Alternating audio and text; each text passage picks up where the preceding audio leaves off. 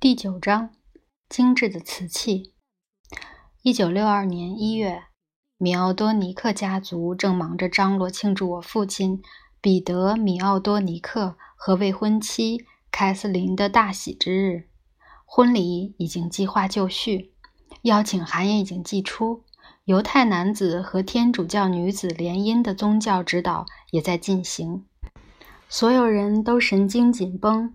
嬉皮士倡导自由之爱，或许还没有开始，但要给年轻新人的礼物已经定好了。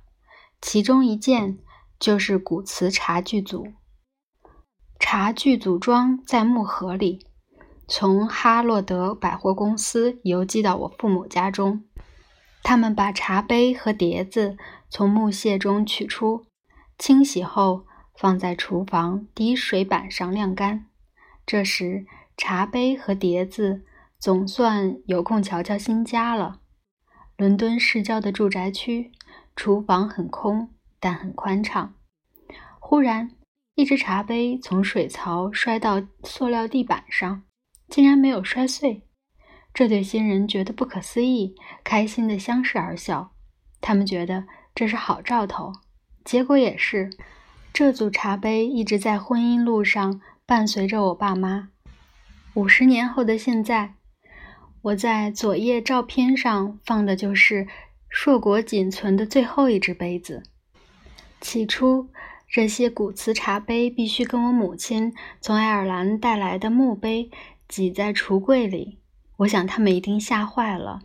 当然，墓碑很乡村风，它的色泽美丽天然。自然淳朴的感觉，对于向往田园生活的人也很有吸引力。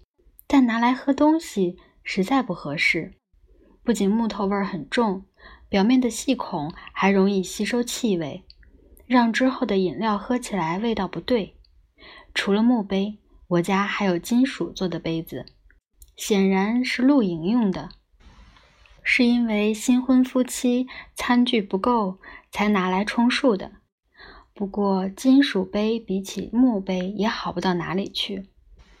我们用金属刀叉，觉得用起来比其他材质合适，是因为金属硬而强韧，制作出来的刀叉既轻巧又不会弯曲和折断。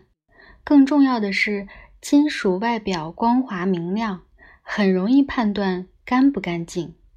毕竟这些餐具之前曾经放进别人的嘴巴里，不过金属导热太快，无法用来喝热饮，而且声音又大又吵，有损红茶的优雅形象。